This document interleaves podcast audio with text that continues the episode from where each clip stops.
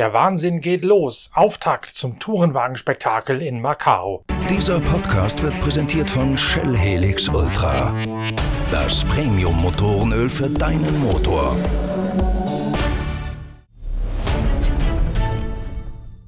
Die Story des Motorsportjahres 2020 schreibt Rob Huff. Neunmal hat der Engländer aus Cambridge, der mittlerweile in Dubai zu Hause ist, das Spektakel für Tourenwagen auf dem Guya Circuit in Macau gewonnen. Auch in diesem Jahr möchte er unbedingt wieder am Start stehen. Es ist die große Chance für ihn, als König von Macau sich zum zehnten Mal in die Siegerlisten eintragen zu lassen. Aber der Weg dorthin ist weit. Es wird sogar die längste Anreise, die Rob Huff jemals in seiner 25-jährigen Karriere Karriere hat in Kauf nehmen müssen, um an einem Rennen teilzunehmen. Der Grund dafür natürlich Corona. Zum einen die Quarantäneregeln, die in Macau gelten, aber auch die Schwierigkeiten, dort überhaupt erst einmal hinzukommen. Deswegen beschäftigen wir uns in den nächsten Pitcast-Episoden nicht nur mit dem rein sportlichen Teil von Macau, sondern vor allen Dingen auch mit den Quarantine Diaries, also mit dem ganzen Wahnsinn, den Rob Huff auf seinem Weg zum möglichen 10. Macau-Sieg in Kauf nehmen müsste. Wie er überhaupt auf diesen Wahnsinn gekommen gekommen sei, das alleine ist schon eine Geschichte für sich.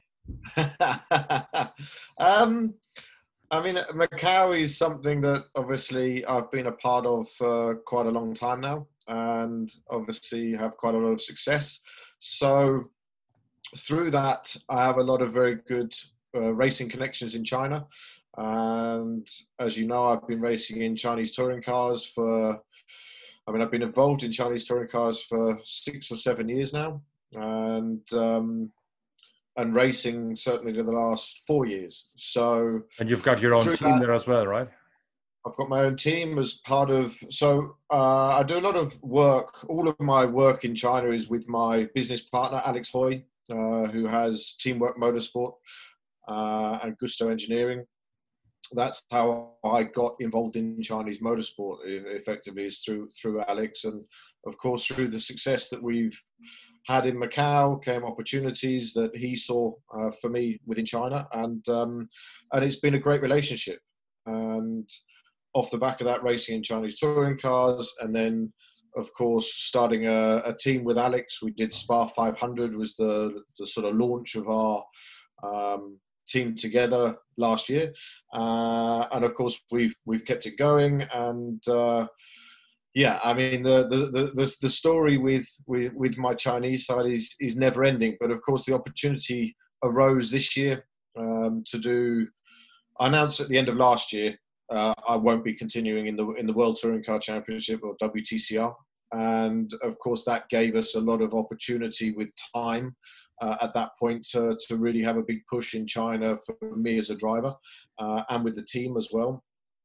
Uh, and yeah, ultimately, COVID came along and, and ruined 99% of, of what we were planning on doing this year, which was TCR Asia, TCR China, Chinese touring cars, uh, along with STCC uh, uh, as well. And yeah, so all of all of the China stuff sort of got got um, abandoned. Uh, but then the opportunity came for Macau. Now Macau is is different rules to the rest of China, and with the Macau government being so involved with the Macau committee, uh, it opened an opportunity for me to potentially be able to get here. And obviously, we exhausted every route of that uh, potential opportunity. And here we sit 14 days into quarantine uh, in my beautiful uh, Macau hotel. So how did it come along then? Who who actually had the idea to say, look, this is probably also the easiest way to win a 10th Macau, given that yes, the championship is, is not as competitive as others would be? Yeah, so Chinese, uh, so the plan was Chinese touring cars with Volkswagen to do the four rounds as normal. Um, but the same team, uh, Triple Three, that uh, that I run for in, in the Volkswagen and Chinese touring cars, uh, have got the MG for the TCR as well. So uh, they've I've been working with them behind the scenes since they started the MG program. Uh, and of course, this was the first year we were going to have a full attack on, on TCR China and do some some races in TCR Asia. And of course, Macau is the last round of TCR China it was that was always going to, to, to, to happen this year.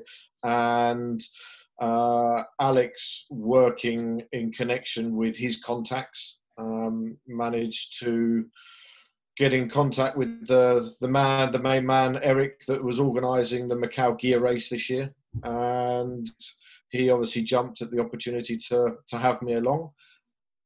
I mean, it was never going to be easy, of course, but I'm very thankful for the opportunity that that he, you know, everyone's worked towards, which is to ask Macau government for an exemption for Rob Huff to come to Macau and uh, and be allowed to to take part in the race. So uh, yeah, I mean, literally, it was. I don't want to say impossible to arrive here because obviously I am here, but it was the hardest, longest drawn out process that I've ever been involved in to to be able to enter a, a, a race because entering the race was one thing, entering the country was a complete.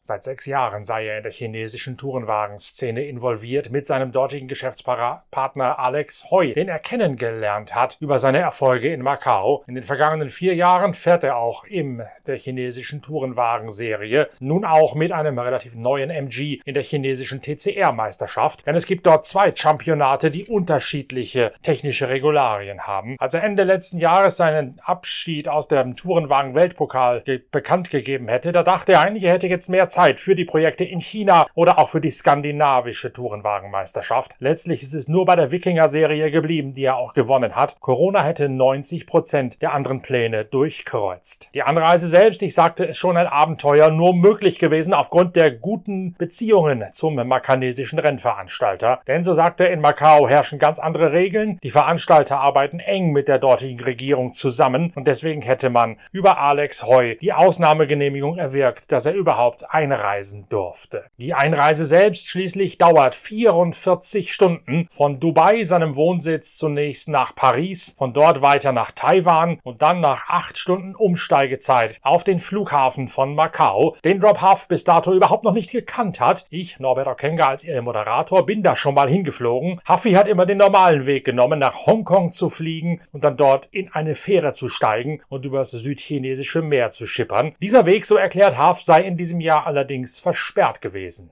Uh, again, it was something I didn't know. I mean, I, kn- I knew that I wasn't going to be allowed in China, but I didn't realize that Hong Kong airport had closed as a hub, uh, so you can't travel through Hong Kong airport. Um, so then it was a case of okay, what airports fly into Macau? I've never flown into Macau before. I've always flown to Hong Kong, and, and like yourself, take the ferry. Um, so then we had to start looking at options of who flies into to, to Macau, and there was there was two options. One was uh, via Bangkok, uh, or that that was literally the only option at the time, to be honest, to, to, to go via Bangkok. But up until the thirty first of last month, Bangkok airport was still closed as a transfer airport, with the idea that on the first of November they would open. So we booked our flights uh, to go to Bangkok airport. And on the 30th, uh, we got the message to say that they're not opening the doors on the 1st of November. Uh, so you, your flight is now cancelled. Here's your money back. So even with you know five days to go before I was supposed to be leaving, we didn't have a flight to arrive here, and as some people may know, may not know, I don't know. I live in Dubai. I'm based in Dubai. So, you know, probably the easiest country in the world, city in the world to be able to get anywhere else in the world. But it ultimately uh, turned out that the only way I could arrive in Macau, there's one flight in and out per week from Taiwan. The only way to get to Taiwan was from Paris. And so I had probably. I mean, Argentina was was always the the hardest one in the world touring cars to get to because it was around thirty two hours of traveling from home to the hotel. This was forty four hours.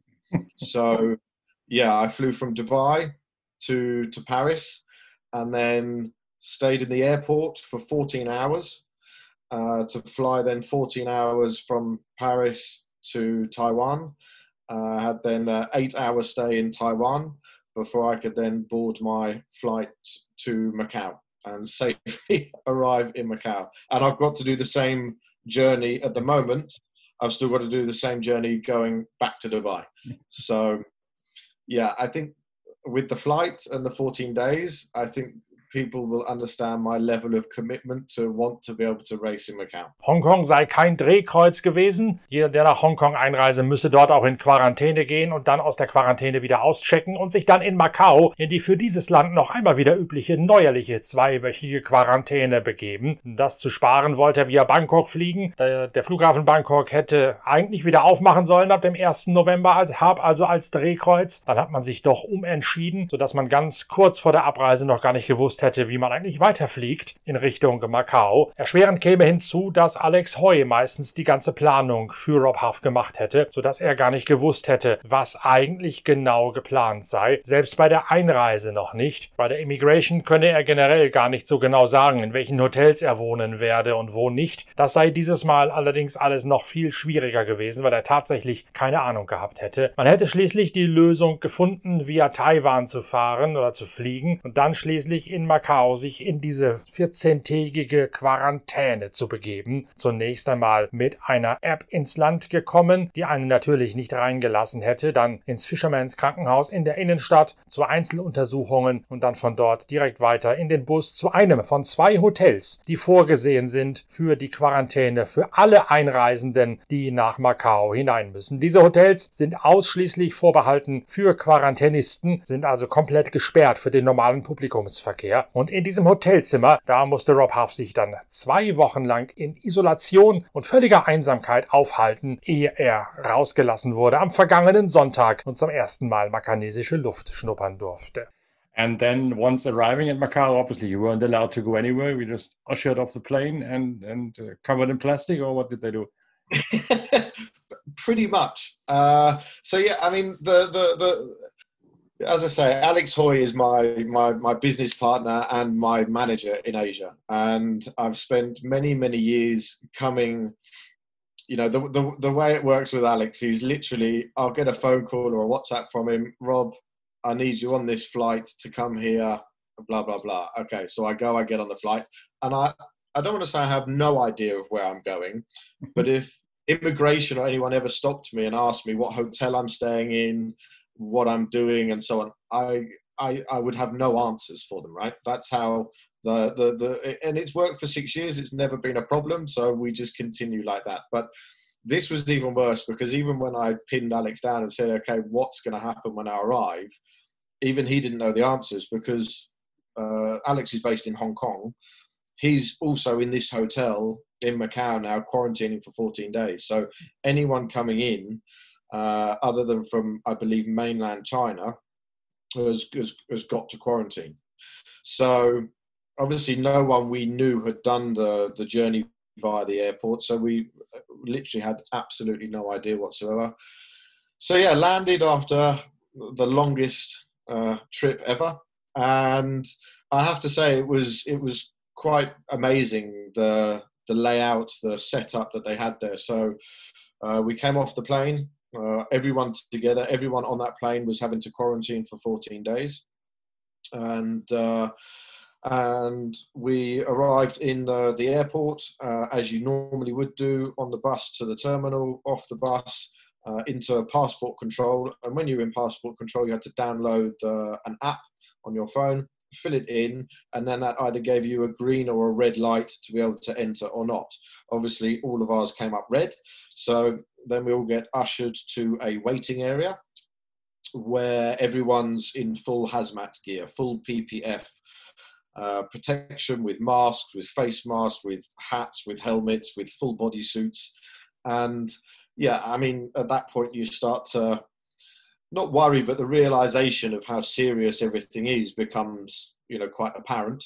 Uh, but you sit there, you do what you're told, you sit down, uh, you you get you show them the app. They then go away. The app is connected to, to their system, and they come back with some paperwork for you to, to to fill in. But at this point, I don't know what hotel I'm going to, to, to quarantine. I'm not even sure. I'm not convinced at this point yet that I'm even going to be allowed to cross the border and step foot in Macau, right? I mean, uh, uh, there was a few points of the journey I thought we were going to be turning around and getting back on a plane and going back the way we'd just come. But I have to say, the the organisation at the airport was second to none. The safety, the protection, everything was fantastic, uh, and it was very smooth. Within an hour, uh, there was we were individually put into groups of six people, and within an hour of arriving at the airport, we were on a bus going to Macau Hospital or at, uh, at the, the top of the hill uh, on the you know out of Lisboa up the hill mm-hmm. uh, up there, uh, Fisherman's Hospital I think it is, and uh, again we were greeted. We sat down. We were very quickly all ushered one by one into a, a hospital room for a COVID back on the bus and into the hotel, uh, straight into reception. The hotel is only for quarantining. There's two hotels, one at the airport and the one that I'm currently at, which is the Venetian side of Macau. Mm-hmm. And uh, yeah, we were we were checked in very quickly, very easily, and I was given a room kit card, and I've not used that room card for for, for 14 days the, the, least used room card I've ever had, uh, and it will continue that way. So yeah, and yeah, then we're, we're into the room, and the door closes, and the door opens five times a day. Three times a day it opens for the food that they bring, and two times a day it opens for temperature uh, taking and uh, recording. And other than that, the door does not open. You're not allowed out. You're not allowed in. I mean, that is the, the, the, the bottom line. You're here for is what eight meters by by five meters maybe, and um, but but the staff are very good. You know, they you you can ring for water, for toilet rolls, for towels, for bed sheets, and within one minute they're out your door with it. I mean, it, it's it is a little bit daunting and scary, but the whole professionalism, the mechanic is the mechanics behind it. I have to say are are pretty brilliant because just to get this right, it's one hotel which is designated only for incoming tourists or businessmen or whatever. It's not yeah. like so I understand. I understand. There's two hotels, yeah. but uh, both of them are only for quarantining. So they've done uh, an arrangement with the government. I guess the government came to the hotel and offered it, uh, and the hotel said yes. But there is no guests in this hotel. Everyone who is coming in is coming in once and out once, and there's a 14 day period in between. So you couldn't do that quarantine and, in the Grand Lapa like where we would normally be staying. You have to do it in where you're now or in the other one. You have to. That, that, that is very much the rule of Macau. Is that there is two hotels, and if they're full, you cannot come until there's space for you to come.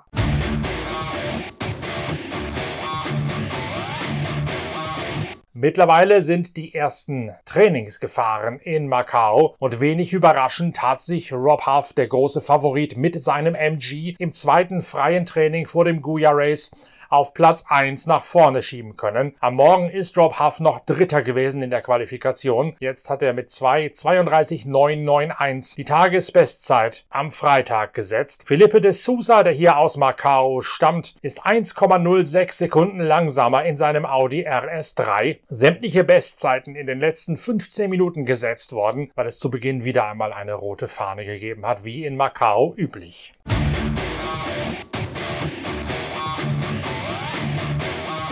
Wir bleiben mit Pitcast natürlich am Ball in Sachen Macau. Eigentlich haben wir ja vorgehabt, das Rennen auch für euch live zu streamen. Ob das jetzt tatsächlich funktioniert oder nicht, das steht am heutigen Freitag noch einmal in den Sternen, denn es gibt, auch das ist Corona geschuldet, eine ganze Menge technische Gebrechen in Macau selbst diesen Stream auf die Beine zu stellen. Die erste Priorität dort war natürlich, den englischsprachigen World Feed zu verbreiten. Das hat mittlerweile funktioniert und dann kommen als nächste jetzt wir Deutsche mit unserer quasi Extrawurst an die Reihe. Reihe. Das hat im Verlaufe des Freitags mit dem freien Training noch nicht geklappt. Die Zeit hat schlechterdings nicht gereicht. Es bleibt zu hoffen, dass das jetzt im Verlaufe des Samstages makanesischer Zeit gelöst werden kann, sodass wir dann am Samstag mit der Qualifikation und den Qualirennen und spätestens am Sonntag mit den Hauptrennen einsteigen können. Fest versprechen kann ich euch das nicht. Ich kann euch nur sagen, wir stehen hier auf Hab-8-Stellung und haben dank der exzellenten Vorarbeit unseres Teams die Voraussetzungen geschaffen, dass alles so funktionieren kann.